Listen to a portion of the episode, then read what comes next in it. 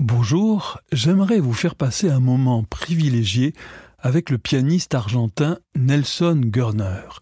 Découvert par Martha Argerich, il a pu obtenir une bourse pour étudier en Suisse avec Maria Tipo et il est aujourd'hui professeur à Genève dans la classe de virtuosité créée, figurez-vous, par Franz Liszt. Mais c'est surtout un musicien rare et un artiste très complet. Voici le premier volet d'une conversation avec un être d'exception.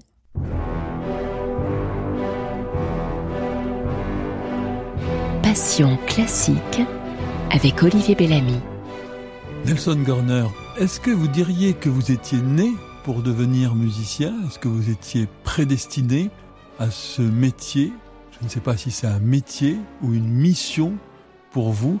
Ou est-ce qu'il y a quelque chose d'incroyable qui est arrivé dans votre vie et qui a changé le cours de votre existence?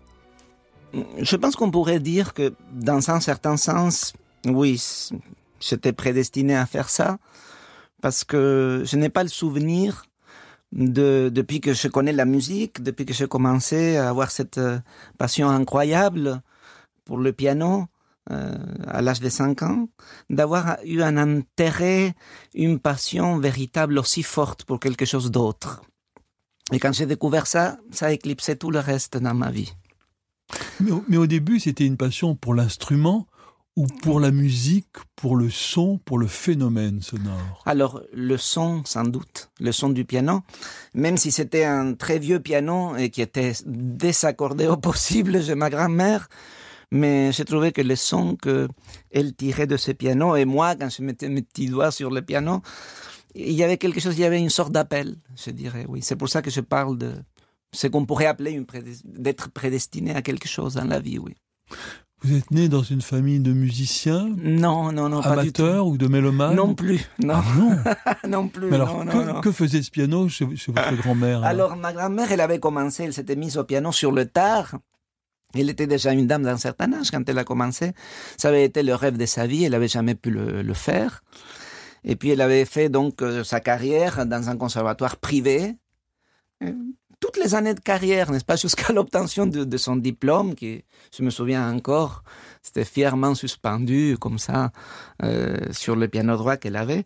Et puis elle avait l'habitude de, à nous, à ses petits enfants, de nous asseoir au piano. Et là, quand j'ai découvert ce monde, je n'en suis plus sorti. Diriez-vous que vous aviez dans votre sensibilité quelque chose qui avait du mal à s'épanouir, soit avec les mots, soit avec la réalité, et que vous aviez besoin de partir dans un, dans un imaginaire, Nelson Garner? Ah, Il est possible, mais je ne l'ai jamais pensé vraiment dans ces termes, parce que... Euh, c'est pas que je n'avais pas de, de facilité pour les langages, j'étais communicatif en tant qu'enfant, euh, notamment avec les personnes qui étaient beaucoup plus âgées que moi et qui en savaient beaucoup plus que moi-même. Donc, j'aimais beaucoup les entendre et j'avais une patience infinie avec les personnes âgées, beaucoup plus qu'avec les, les garçons et filles de mon âge. Euh, par contre, ce que je pourrais dire, c'est que en grandissant là où j'ai grandi, dans cette petite ville où il n'y avait pas d'activité musicale véritable, euh, alors, euh, c'était rare qu'un garçon de mon âge se consacre entièrement à la musique. Et donc ça, je ne pouvais pas vraiment le communiquer avec euh, les enfants de mon âge. Mais aujourd'hui, vous êtes toujours avec des personnes beaucoup plus âgées que vous, qui s'appellent Beethoven, Chopin. Ah oui, ça de toute manière. C'est un parcours de vie, les notes, qui est, qui est comme ça. Oui. Mais comment vous pourriez l'expliquer, justement? Vous aviez besoin de, de l'expérience, de, de, de, ou alors vous vous sentiez mal avec les, les enfants de, de votre... Vous aviez une sensibilité, parce que les enfants sont parfois euh, cruels. Ah oui, c'est ça, oui, oui, bien vous sûr. Vous vous sentiez différent en quelque sorte, je me sentais différent parce que je faisais quelque chose que les enfants de mon âge dans ma ville, ils ne faisaient pas. Donc, étudier la musique avec un tel sérieux de voyager à Buenos Aires donc, tous les week-ends pour ces cours de piano, c'était quelque chose d'un peu spécial. Et donc, euh, je me sentais dans ce sens un peu différent, oui. Et ça, je ne pouvais pas les partager avec euh, les enfants de mon âge. Et donc, chaque fois que je rentrais dans ce que j'appelais mon monde, c'était un univers qui était peut-être un peu clos.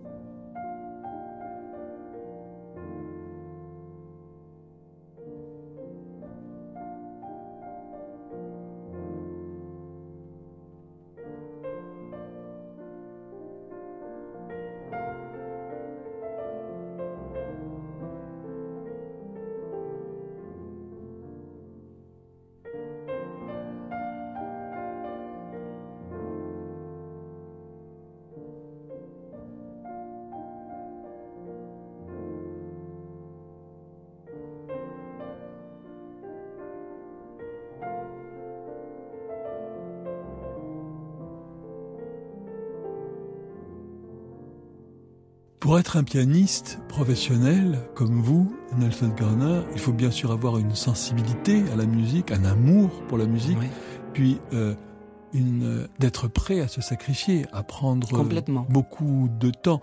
Mais il faut avoir aussi des prédispositions physiques.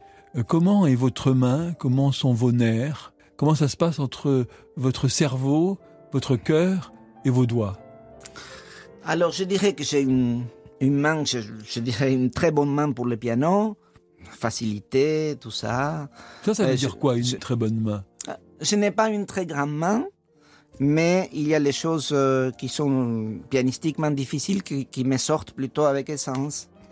Et donc, je n'ai pas eu à travailler super dur pour, euh, disons, atteindre le niveau de, virtuosité. C'est-à-dire pas beaucoup de gammes et d'arpèges non, 10 euh, heures par jour J'en ai fait extrêmement peu dans ma vie.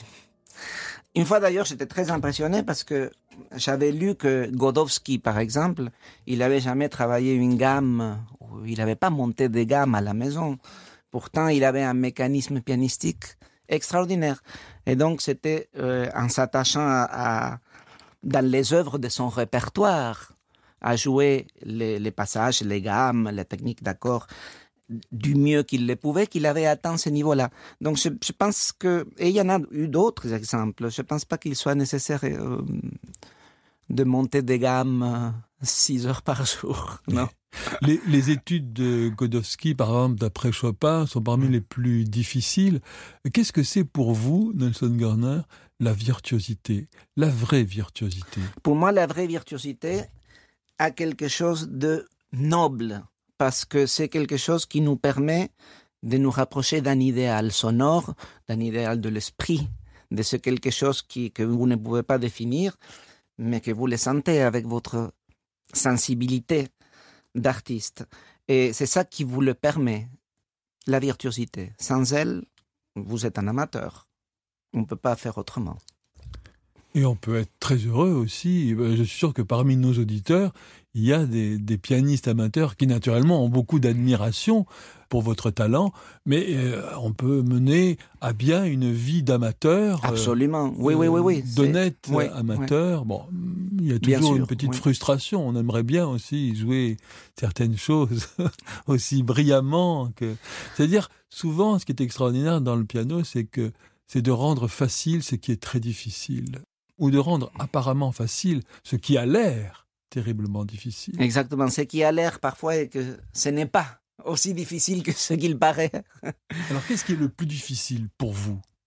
Alors pour moi, le plus difficile, c'est d'emblée les choses qui, justement où cette virtuosité, elle est voilée, elle n'est pas euh, étalée, et dans les choses qui demandent beaucoup de simplicité. Par exemple? Par exemple, certains Schubert, certains Mozart, elles sont parmi les choses les plus difficiles parce que là, euh, dans chaque note, vous touchez à l'essence.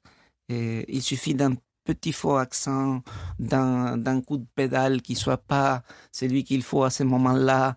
Et, et, là, tout est détruit. C'est pas comme dans un grand fresque où il y a beaucoup de choses qui, qui passent et qui sont même bienvenues. Parmi vos professeurs, il y a eu une fée euh, dont on peut parler, qui était de la grande école argentine dont vous dépendez, c'est-à-dire celle initiée par Vincenzo Scaramuzza, euh, grand professeur d'une quarantaine de euh, pianistes qui ont fait carrière. Donc c'est dire si cet homme était génial comme professeur. Et vous, vous n'avez pas été directement élève de ce professeur qui a été aussi le professeur de Martha Argerich, par exemple, mais de Carmen Scalcione. Oui, oui, oui, elle était mon professeur. Je lui dois énormément. Euh, je crois l'avoir dit plusieurs fois que il se passe pas un jour sans que, je pense à elle. Comment était-elle? Oui, c'était une femme très intègre, d'une honnêteté incroyable, d'une énorme franchise. Donc je savais que quand elle me donnait son opinion, elle ne me cachait rien, elle me disait la vérité. Et alors là, je la croyais parce que je savais que ça venait de, toute son honnêteté, son avis.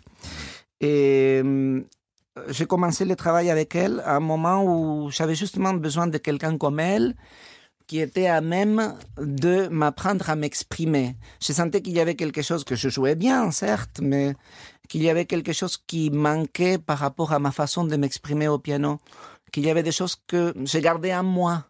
Et cette femme incroyable, elle m'a aidé à me libérer.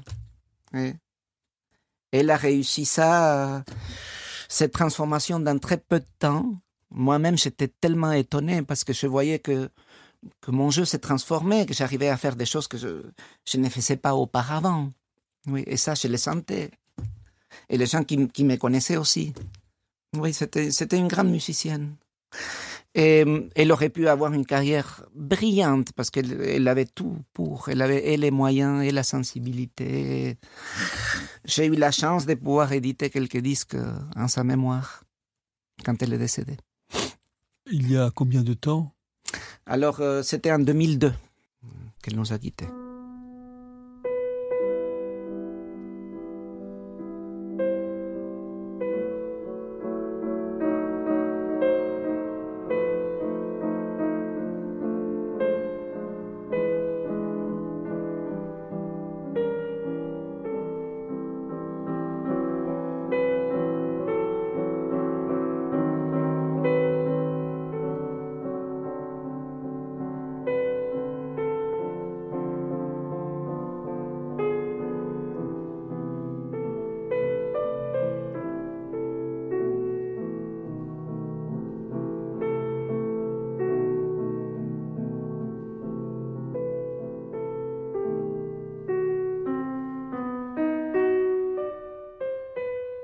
On approche, grâce à vous, Nelson Garner, à ce que c'est un artiste, quelqu'un qui sait mettre son cœur à nu. Est-ce que c'est facile? Parce que on a tendance à cacher ses sentiments véritables, Même, quand, on est amoureux, même quand euh, on a tendance à un petit peu renfermer de peur d'être euh, ridicule ou de peur d'être vulnérable.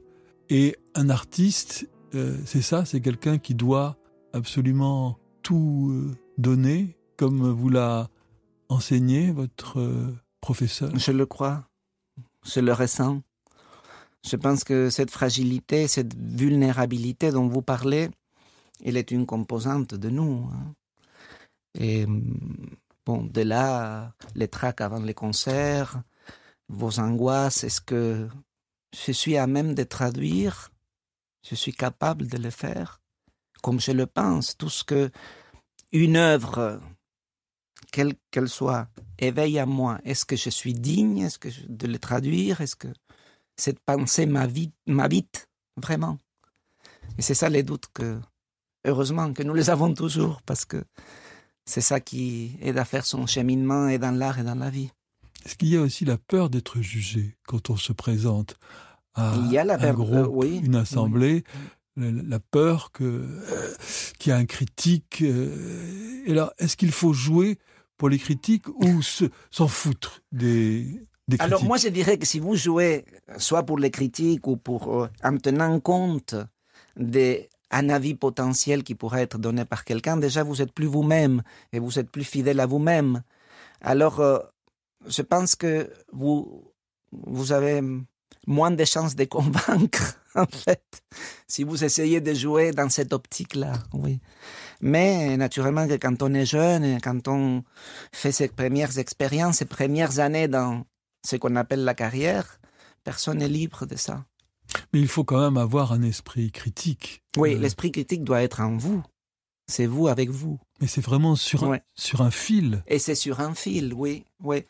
Et c'est un, un équilibre incroyablement difficile parce que si vous êtes critique au point d'être autodestructeur, c'est très mauvais. Ça vous aide pas non plus à progresser. Au contraire, vous régressez parce que vous reconnaissez même pas, vous êtes même pas capable de reconnaître ce qu'il y a de bon en vous.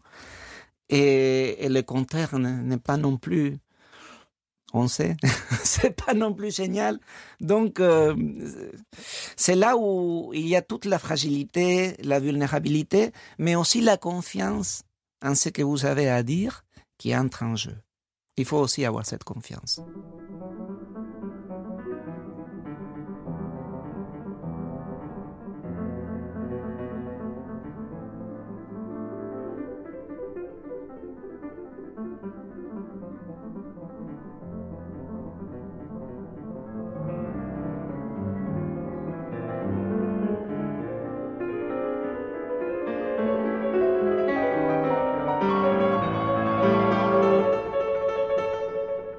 Qu'est-ce qui vous donne la confiance, vous, Nelson Garner Qu'est-ce qui vous donne cette euh, confiance en vous? Il y a évidemment ce métier que vous avez, puisque vous l'exercez depuis un certain temps, mais le doute euh, chez tout être humain, surtout s'il est sensible, surtout s'il a les nerfs et l'âme à vif, est toujours là. Il est toujours là. Si je ne l'avais plus, je me disais c'est fini pour moi. Je pourrais me dire que, que j'arrêterais de progresser, j'arrêterais de...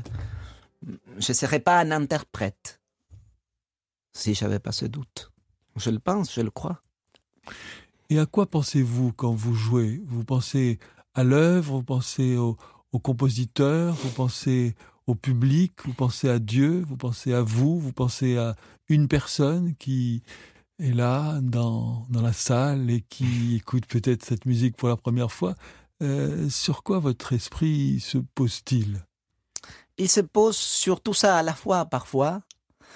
Euh, il se pose sur ce que l'œuvre, quand même, elle, sait qu'elle peut éveiller en moi, et cette urgence que j'ai de traduire ça, de le partager avec mon public, avec un orchestre, avec ceux qui m'entendent.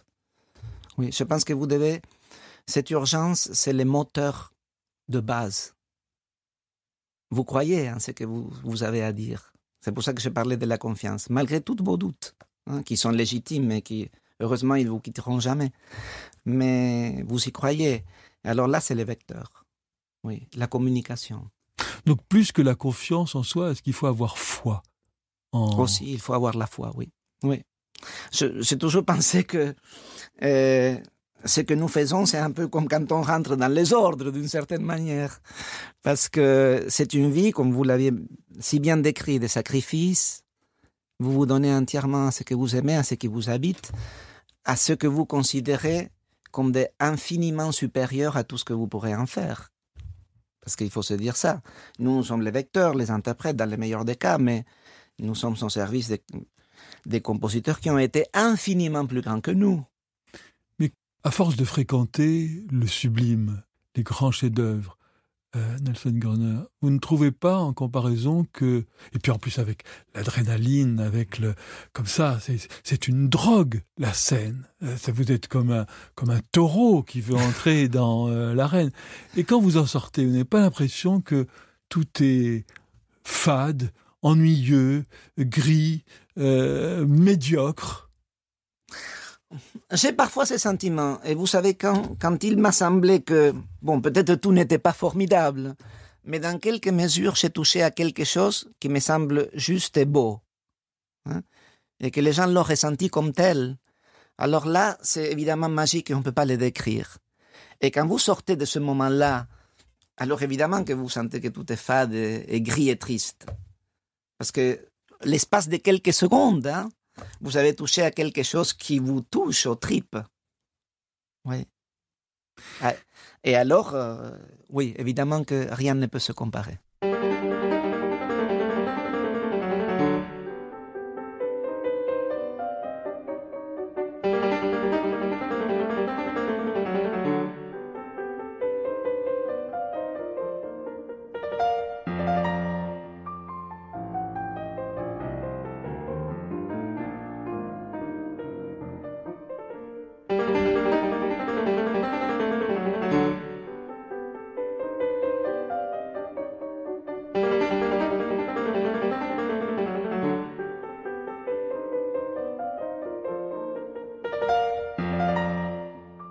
Je regardais, Nelson Garner, dans votre agenda, dans votre programme des, prochains jours, il y a des récitals différents, il y a de la musique de chant, il y a des concertos différents, cinquième de Beethoven, troisième de Rachmaninoff, deuxième de Chopin, euh, concerto euh, euh, en la mineure de Grieg.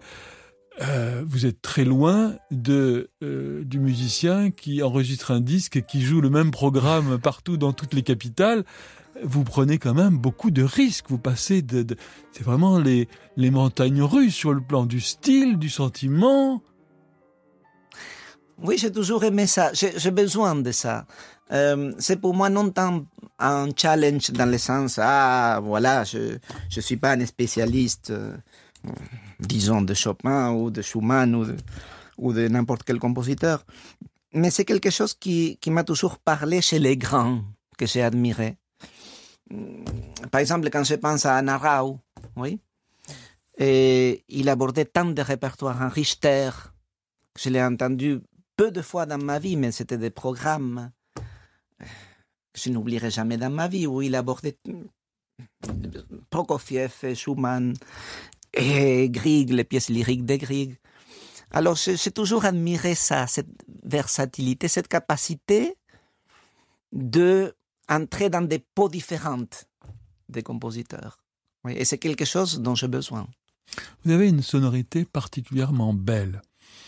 Est-ce que c'est naturel ou est-ce que c'est poli, euh, euh, nettoyé? Est-ce que c'est euh, le, fait d'un travail jaloux et, éternel, je veux dire La sonorité, c'est travail.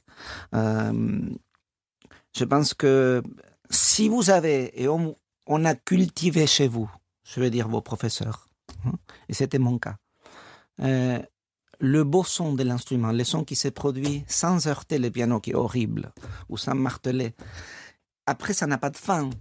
Hein, tellement ça nous, ça nous éveille des possibilités insoupçonnées dans les maniements de la matière sonore.